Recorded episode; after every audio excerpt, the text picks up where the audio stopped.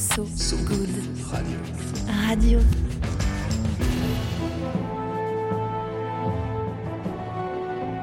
Une unité d'élite, euh, des femmes, des hommes surentraînés, capables d'affronter tous les défis, de se confronter à l'altérité la plus cruelle, la plus inexpugnable.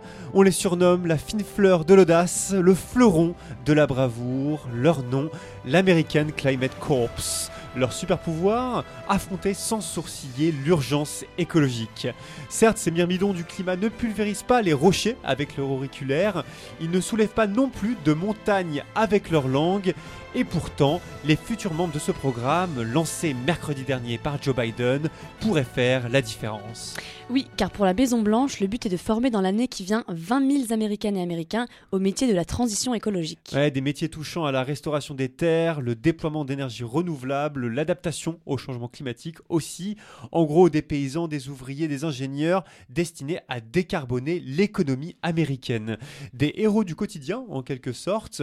L'initiative s'inspire ouvertement du plan de relance post-Grande Dépression de 1929 qui avait amené des millions de personnes à travailler pour l'économie américaine. À côté, l'American Climate Corps, c'est pas encore ça, mais il fallait bien commencer quelque part.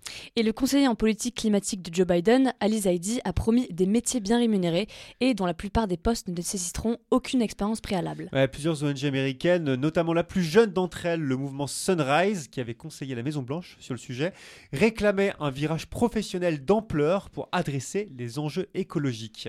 En France également, des think tanks comme The Shift Project réclament depuis belle lurette un grand plan de formation aux métiers de demain, mais aussi de reconversion des secteurs trop émissifs, l'aviation en tête. Pendant qu'en France, ça tâtonne, aux États-Unis, ça bouge, avec l'espoir que toute une nouvelle génération de travailleuses et travailleurs engagés rejoignent la fonction publique fédérale des États-Unis. La fonction publique fédérale aux États-Unis, ça existe, hein. une sorte de corps civil pour le climat, disent-ils, de main-d'œuvre nationale pour créer un futur écolo.